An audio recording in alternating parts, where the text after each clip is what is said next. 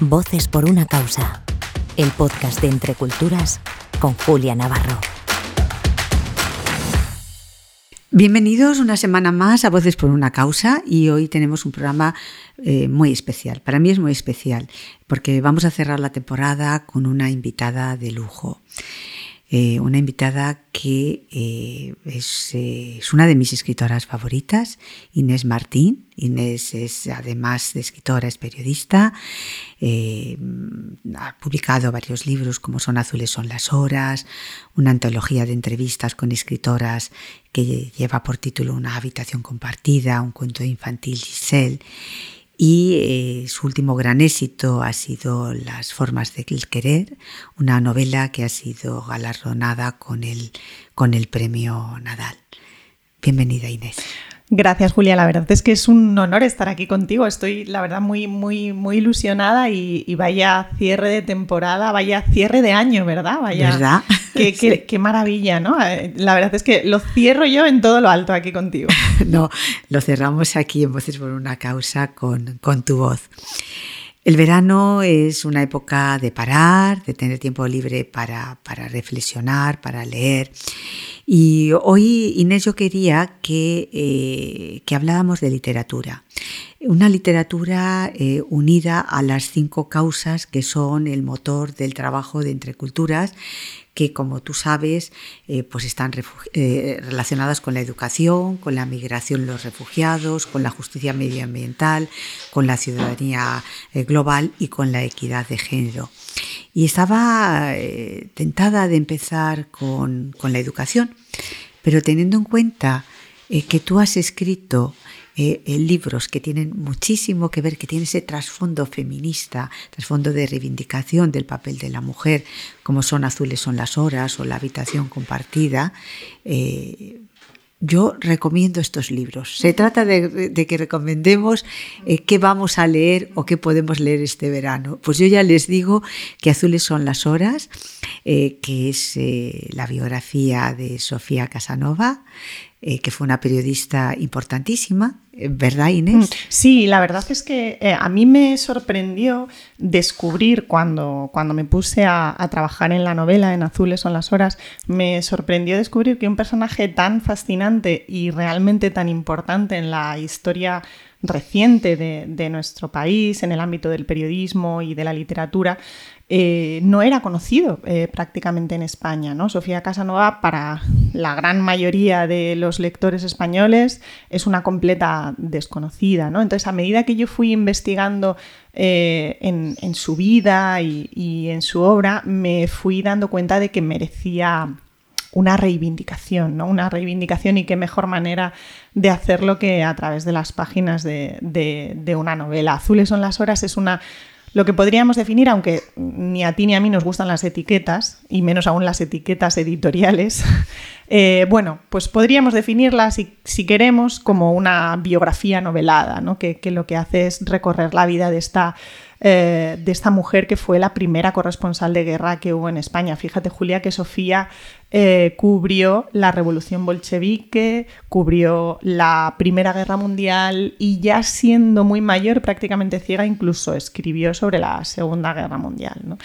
Entonces, mmm, yo... ¿Entrevistó a Trotsky? A Trotsky, sí, además una exclusiva. Una exclusiva mundial, vamos. Una exclusiva mundial. Trabajó para, para el periódico ABC, del que yo he tenido la suerte de formar parte a lo largo de los últimos 14 años de, de mi vida y, y la verdad es que fue, fue apasionante recorrer su vida y fabular también sobre ella, ¿no? Porque la literatura es lo que nos permite, en este caso, poniendo los, eh, digamos, pies sobre, sobre la tierra, sobre la, la, realidad, sobre una historia real, también desprendernos de, de, de ella, de esa, de esa, realidad, e imaginar un poco cómo pudo ser la, la vida de, de Sofía. Es cierto que ella eh, vivió la mayor parte de su, de su vida en, Polonia porque se casó con un filósofo polaco que no le dio muy buena vida.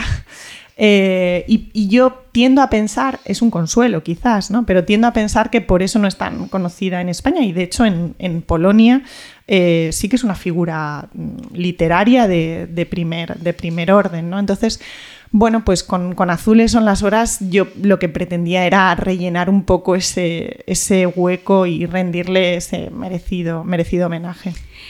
Y luego eh, hay un otro libro eh, que yo creo que, a muchas mujeres, y sobre todo a muchas mujeres escritoras, eh, nos ha marcado, ¿no? que es eh, el que escribió Virginia Woolf, Una habitación propia.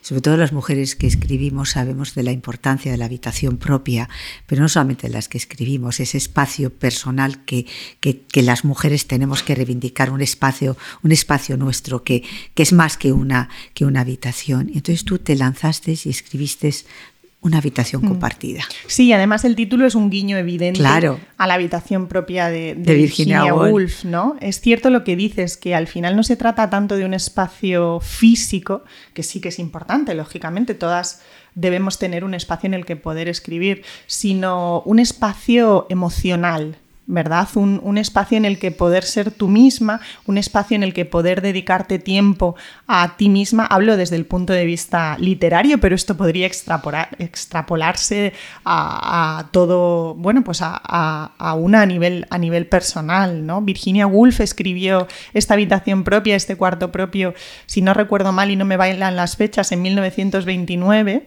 es decir, hace ya casi un siglo, y es evidente que las cosas han cambiado bastante para, las escritoras, es decir, hemos eh, siguiendo esa senda que, nos marcaron Virginia Woolf y, tantísimas otras, siguiendo ese ejemplo, eh, hemos logrado muchos avances, pero todavía, y nosotras lo sabemos, Julia, queda mucho camino por... Nos queda mucho camino por recorrer. Por recorrer, ¿no? Porque mm, yo creo que todavía la, equidad, la igualdad de derechos es, eh, pues, eh, no sé si llamarlo una quimera, pero desde luego todavía está bastante lejos, ¿no? Sabemos que además el mundo editorial ha sido un mundo tradicionalmente machista, si no fijémonos únicamente en el denominado boom latinoamericano, donde curiosamente no había mujer alguna, ¿no? Bueno, las habías, lo que pasa que no tuvieron la proyección que tuvieron ellos, ¿no? no las dejaban salir en la foto. Las dejaban salir en la foto, efectivamente. Y lo mismo sucedió con,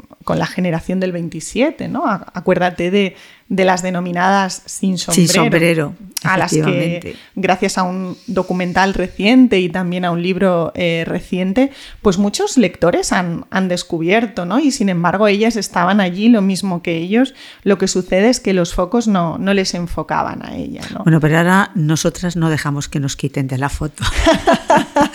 bueno, claro, porque hemos, hemos conseguido ese, digamos, ese lugar ¿verdad? Ese espacio del que, del que, veníamos, del que veníamos hablando. y este es tu año, además, ¿eh? bueno. es tu año porque en las formas del querer eh, es eh, un libro no solamente que te han dado el Nadal, mm.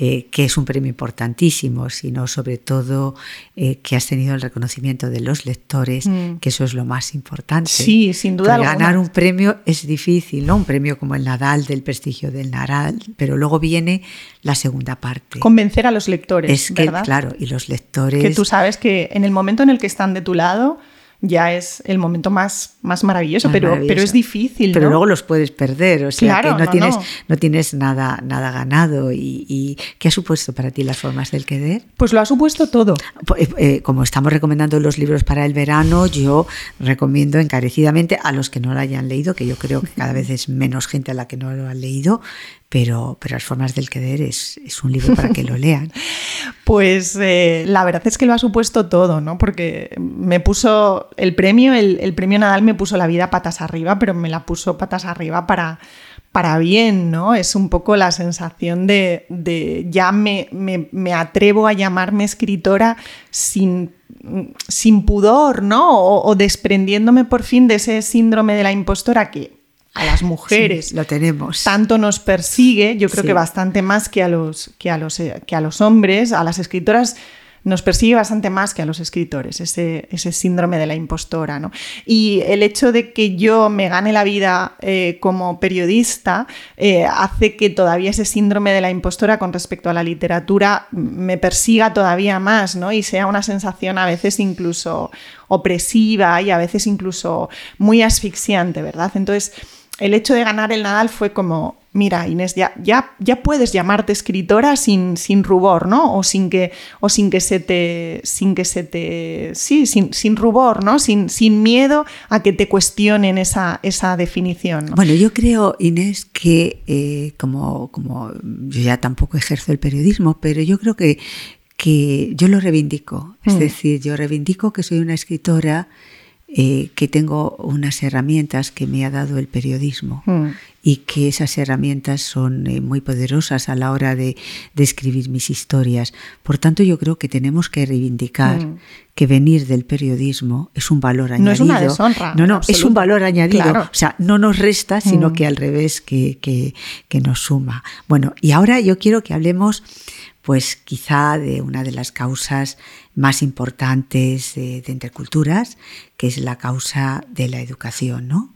Y que, eh, bueno, yo creo que eh, es eh, el, gran leitmotiv para, para, para Entre Culturas, la educación. Y te quería preguntar, ¿qué libro se te ocurre que recomendemos? Mm.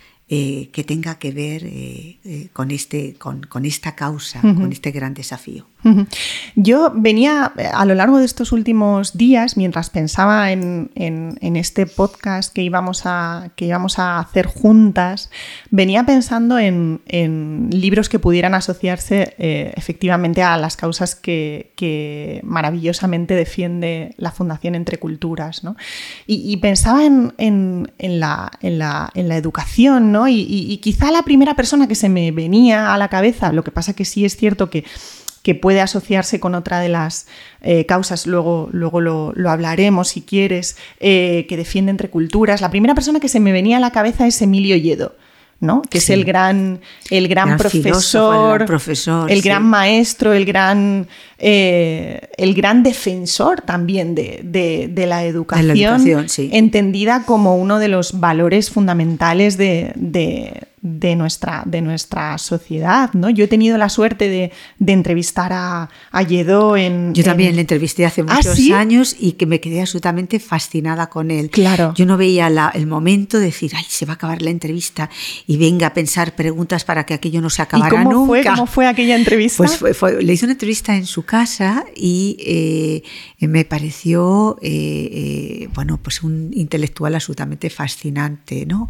Y sobre todo pensaba, eh, estoy ante una persona realmente excepcional, pero con una humildad absoluta.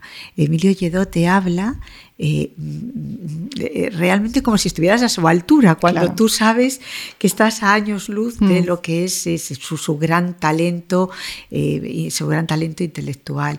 Y, yo desde, tengo, desde entonces le tengo una, una, devoción absoluta. Sí, además es esa humildad que, que, que tanto cuesta encontrar. Sí, y cada vez más, ¿verdad? O sea, cuando todo está absolutamente dominado por el ego, por el yo, ¿verdad? Eh, pues él no lo tiene. No, claro, y una persona que podría tener ese yo y que podría eh, defenderlo sin, ningún, sin ningún miramiento y sin ningún complejo, huye de él, ¿no? Y se zambulle en él nosotros para enseñarnos que la educación es, es, fundamental, ¿no? Entonces, en ese sentido... Eh, o sea, tú pensabas en los libros de Emilio Yedo. Claro, en la obra en general. En la obra en general. es verdad que, la obra de de, de, mm, eh, la podemos eh, circunscribir al ámbito de la educación o al ámbito también de ciudadanía global. Eso es, eso es, que es otra de las causas. es otra de, las causas entre, culturas. Y yo en educación también tengo debilidad por José Antonio Marina. Y hay un libro de Marina que a mí me gusta especialmente y que, yo también recomendaría, que es La educación del talento. Maravilloso, maravilloso. Es, que fíjate, yo pienso en Yedo y también pienso en Marina, claro, ¿no? Que son como nuestros dos grandes referentes desde el punto de vista de la educación y cuánto bueno ha hecho Marina precisamente para defender eh, la educación, la educación que además eh, es una de las cuestiones que a mí más me preocupan en, nuestra sociedad española porque está muy vilipendiada e incluso politizada, a veces ideologizada. A mí me preocupa mucho eh, cómo, qué educación reciben los, nuestros jóvenes en, los colegios, ¿verdad? y, no solamente eso, sino yo creo que tendríamos como sociedad ser capaces de volver a poner poner en valor el trabajo de los maestros. Por ¿no? Dios, sí, sí, es, fundamental, es fundamental. O sea, ese prestigio que mm. merecen eh, por la labor que llevan mm. a cabo y sin embargo eh, en ocasiones están, están muy solos, mm. como si la sociedad viviera de espaldas a, a, esa, esa, labor que, que ellos hacen. Y hay un libro que yo sé que a ti te gusta especialmente, que también tiene que ver que podríamos recomendarlo en, en, al hablar de esta causa de la educación, que es el guardián entre, el centeno de Salinger. Claro, el guardián entre el centeno es un, es un clásico eh, maravilloso, es un clásico perfectamente actual, ¿no? Yo creo que todos los que hemos sido jóvenes alguna vez. bueno, hemos, leído El guardián entre el centeno. Lo que pasa que yo Oye, Inés, me voy a enfadar contigo. Dice, hemos sido jóvenes alguna vez y, vamos, y, está, eh, eh, no, ha llegado a los 30, como quien dice. No ha llegado a los 30. Bueno, pues me parece que a mí. los 30 ya no los veo, ya no los veo. Bueno. No, pero es verdad que es cierto que yo creo que es uno de los libros... Eh, que definen o que, o que, o que, ayudan a construir la identidad de un joven, ¿no? Y de un joven además con, con, con inquietudes literarias, como por lo menos era era mi caso. ¿no? no sé si estarás de acuerdo conmigo, Julia, que es cierto, y yo cada vez soy más consciente de ello, que a los libros, a determinados libros te tienes que acercar en el momento adecuado. Ah, sí, claro. Y tampoco sabría decirte cuál es el momento adecuado para acercarte, por ejemplo, a El guardián entre el centeno. No sé si yo, por ejemplo, que en ese sentido fui una lectora un poco prematura, probablemente me acerqué demasiado pronto a él y esa primera lectura que hice em, no fue no fue tan, tan, tan maravillosa como la segunda realmente, ¿no? Porque hay que decirlo, además, a, nuestros oyentes del podcast, los libros hay que leerlos varias veces. Hay libros que hay, que releerlos. Hay libros que hay que releerlos. Yo estoy de acuerdo contigo. Yo hay libros que los leí siendo, siendo muy joven mm. y eh, que realmente no me no solamente no me impactaron, sino que me costó leerlos mm. y que luego al cabo de los años, cuando los he releído, mm. he dicho, pero, eh, pero en qué estaría yo pensando para no haber sido capaz de, eh, valorar mm. eh, toda la grandeza y todo lo que me está costando, mm. me está contando este libro. Totalmente. Y, seguramente El Guardián entre el Centeno es uno de esos libros. Yo también para mí fue una lectura temprana eh, y realmente em, no lo saboré hasta unos años después. Claro, es así, ¿no? A cada, cada, igual que yo, cada vez estoy más convencida de que hay un libro para cada lector ah, por supuesto. Es decir, cada lector nos quedamos o interpreta, nos quedamos con una historia del libro y la historia que nosotros eh, nos llega de, cada novela es distinto, ¿no? O sea, es distinta. A mí me ha pasado con las formas del querer y a ti te habrá pasado eh, muchísimas veces el hecho de que cada, cada lector se ha leído el libro de una manera completamente distinta y se ha quedado con, un, con, con una parte del libro o con una esencia del libro que a veces ni siquiera nosotras mismas reparamos en que tenía eh, tanta importancia como otra, etcétera. Y en este caso del guardián entre el centeno, yo creo que pasa muchísimo. Pasa muchísimo. Eh, eh, bueno, a mí los lectores me enseñan mucho sobre mis propios libros. Eso es maravilloso. E incluso me, hacen reflexionar. Digo, pero bueno, es verdad, o sea, está haciendo un análisis de este personaje o de esta situación que yo no era consciente que tenía esa, esa mm. derivada y me hace, me hace reflexionar sobre eso. Bueno, pues ya les hemos hecho unas, recomendaciones eh, eh, sobre esa gran causa que es la educación y eh, también de soslayo de ciudadanía global, porque Emilio Lledó lo mismo lo podemos poner a caballo en educación como ciudadanía global, pero a mí me gustaría recomendar un libro más de ciudadanía global. Eh, hay un autor que se llama Fernando Reimers, hmm. eh, que ha escrito un libro que se llama Educación Global para Mejorar el Mundo en el que habla de cómo la educación y la movilización social, la toma de conciencia de que vivimos en un mundo interrelacionado, eh, pues es fundamental. Fernando Reimer es director de innovación en educación global en la Escuela de Graduados de Harvard, así que es un experto en todos estos temas de, ciudadanía global y yo, eh, yo se, lo, se lo recomiendo porque, porque a mí es un libro que, que he leído no hace mucho y que me ha impactado. Entonces ya hemos hablado de tres causas, educación, ciudadanía global, la equidad de género y nos faltan dos, nos falta migración y refugiados. Mm. Y fíjate, en estos momentos en que estamos viviendo la tragedia de la guerra de Ucrania, en mm. que hay tantas miles de personas que están dejando sus casas, escapando de la guerra, escapando de la, de la violencia, eh, pues eh, yo creo que es un momento para, para que todos mm, intentemos eh, tomar conciencia de, lo que significa, ¿no? lo que significa ese fenómeno de la migración en, en este siglo XXI. Y aquí ahora te invito a que nos mm, recomiendes mm. un libro y yo luego voy a recomendar otro. Este libro además sé que, que las dos compartimos una, un amor por él y, y, es una autora con la que además tengo la suerte de compartir galardón, que me precedió en el, en el premio Nadal y es Nayat El Hakmi. ¿no? Nayat escribió un libro que yo sé que, que, que a ti te, te, impactó mucho y, y, te, gustó, te gustó mucho, que es, eh, la, eh, que es la, la, hija extranjera. ¿no? Yo creo que ahí, además Nayat tiene una... Nayat que, que, que es, es, eh, es, emigrante realmente, ¿no? Es la, la, sí, sí, es la, la prueba de evidente. origen marroquí. Eso es sí.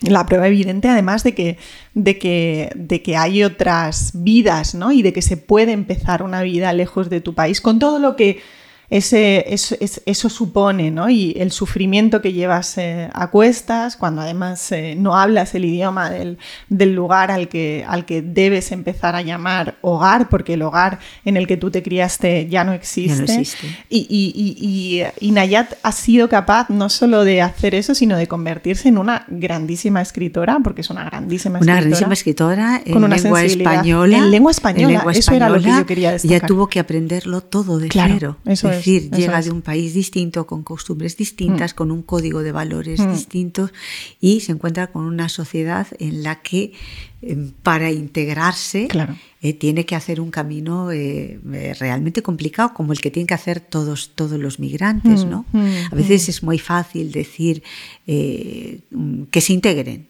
Dices, oiga, que esto no es apretar un botón y ya estoy Formo integrada. parte de la sociedad. No, no, o sea, Mm. eh, implica un esfuerzo y en, en- ella, ella lo explica muy bien, no solamente en, en este libro, sino en otros libros. Y en Yo creo que está presente en toda su obra. En toda ¿no? su obra, sí. Está es algo que atraviesa. Es inevitable, ¿no? O Sí, sea, claro. A mí siempre me preguntan. ¿Qué, de, mm, ¿Qué hay de ti en tus novelas? ¿no? Y a mí me parece una pregunta un poco obvia, ¿no? O sea, porque es que la respuesta es todo. Todo y sin embargo nada, ¿no? Claro. Quiero decir que. Tú no eres tus personajes, Pero tus pones personajes no, no tendrían vida sin ti. ¿no? Eso es, y pones mucho de ti en tus Claro. personajes, ¿no? Entonces, en ese caso, en el caso de, de Najat, eh, esa cuestión de la eh, inmigración, esa cuestión de los refugiados, atraviesa realmente toda su obra, ¿no? Najat, que además es una gran analista, tiene, Sí. tiene artículos es una fantásticos. articulista y además es una feminista Sí. eh, muy importante que, eh, eh, que regaña con muchísima razón a las feministas españolas. Me, encanta lo de regaña, Julia. Sí, sí, porque no, pues regaña, eh, pero, pero yo, eh, vamos, hay artículos suyos que digo, como me gustaría firmarlos, haberlos firmado yo, porque estoy totalmente de acuerdo. Es. Porque es verdad, ella lo que reivindica es decir, oiga, ¿por qué ustedes para las mujeres musulmanas no reivindican lo mismo que para las mujeres Españolas, occidentales? claro, Las mujeres españolas. ¿Por qué Claro. les parece estupendo que nosotras vayamos tapada Claro. cuando eso es un signo mm, eh, patriarcal eh, y ustedes no lo harían. Entonces, eh, sí, sí, nos regaña y hace muy bien y además a mí me ha hecho muchas veces reflexionar. Bueno, pues yo a este libro, que nos gusta a las dos, Mm. le voy a, a- a agregar otros dos. Hay un libro que a mí también me impactó mucho, que se llama Lágrimas de Sal, De de, Pietro. Bartolo. Mm. Es un médico, este médico nació en Lampedusa, eh, estudió fuera de, de- de- de- de este lugar y cuando volvió, pues eh, se encontró con este fenómeno ¿no? de, de- de los campos en Lampedusa, de, de migrantes que llegan, que les encierran allí y trabaja eh, a pie de obra con ellos. Y escribió ese libro, Lágrimas, Lágrimas de Sal, de esos supervivientes, supervivientes de, esas personas que se echan en- en, eh, al Mediterráneo intentando llegar a nuestras costas y que al final llegan, pero les terminan encerrando en, en campos, ¿no? Eh, Yo les recomiendo ese libro. Y luego hay, hay un estudio o un, ensayo muy interesante, se llama Extraños llamando a la puerta, de Zygmunt Bauman, que habla sobre el impacto de las migraciones en la sociedad actual y reflexiona sobre cómo es inútil eh, poner, eh, poner vallas, mm, mm, mm. cerrar las puertas. es decir, la historia de la humanidad es la historia de las migraciones. De las migraciones, es así, ¿no? Y fíjate que yo a Zygmunt Bauman no le he entrevistado nunca. Y, es, muy interesante. Yo tampoco le he entrevistado nunca, pero sí le he leído. Es un pensador. Y es un pensador, es uno de los pensadores fascinantes. Y hablando de, de lecciones, eh, yo creo que hay quien puede dar lecciones y debemos escuchar las lecciones que, tiene que darnos y a quien no. Lo que pasa que ahora, eh, digamos que estamos rodeados de impostores, ¿verdad? Que pretenden dar lecciones sin saber de lo que están hablando, ¿no? Entonces, a mí me gusta mucho que en estos micrófonos estemos reivindicando precisamente a gente a la que hay que escuchar, como Zygmunt Bauman, a la que hay que escuchar y a la que hay que leer, por supuesto, ¿no? O como, o como Najat, o como Marina o como Yedo, ¿verdad? Entonces, en esta época de impostores y de impostoras y de impostura, Julia, qué maravilla reivindicar voces que eh, defienden causas tan nobles como las que defienden y que nos, hacen, y que nos hacen reflexionar. Mm, ¿no? Mm. Y luego eh, ya la última causa, eh, que no es que sea la última, sino no sé por qué, yo la, hemos empezado a hablar y, la he colocado en último lugar, pero que es importantísima, que es el de la justicia medioambiental. Claro. ¿A ti qué libro se te ocurre? Pues es que, se me ocurrirían tantos, ¿verdad? y hablando de, hablando de, la impostura y la, mm, en fin, una figura que yo creo que es incontestable, es por supuesto Jane Goodall, ¿no? Entonces, eh, eh, toda la labor que ella lleva haciendo eh, desde, desde que comenzó, ¿no? Cuando esto de la cuestión medioambiental no era una moda. No, no, no era Tú ya sabes por dónde voy. Sí, claro, no, no, no era una moda y ella ha tenido que eh, remar contra corriente porque eh, la consideraban como una señora un poco excéntrica, un poco exótica, se había mm. ido a vivir con, con, los, con los, gorilas. Con los gorilas y, mira, mira, mira qué exótica. Entonces la vamos a entrevistar porque, porque hay una persona así, eh, pues eso, excéntrica que se ha ido mm. allí y sin embargo ella tiene un libro que yo creo que tú también has leído, el libro de la esperanza. El libro de la esperanza, que, es maravilloso.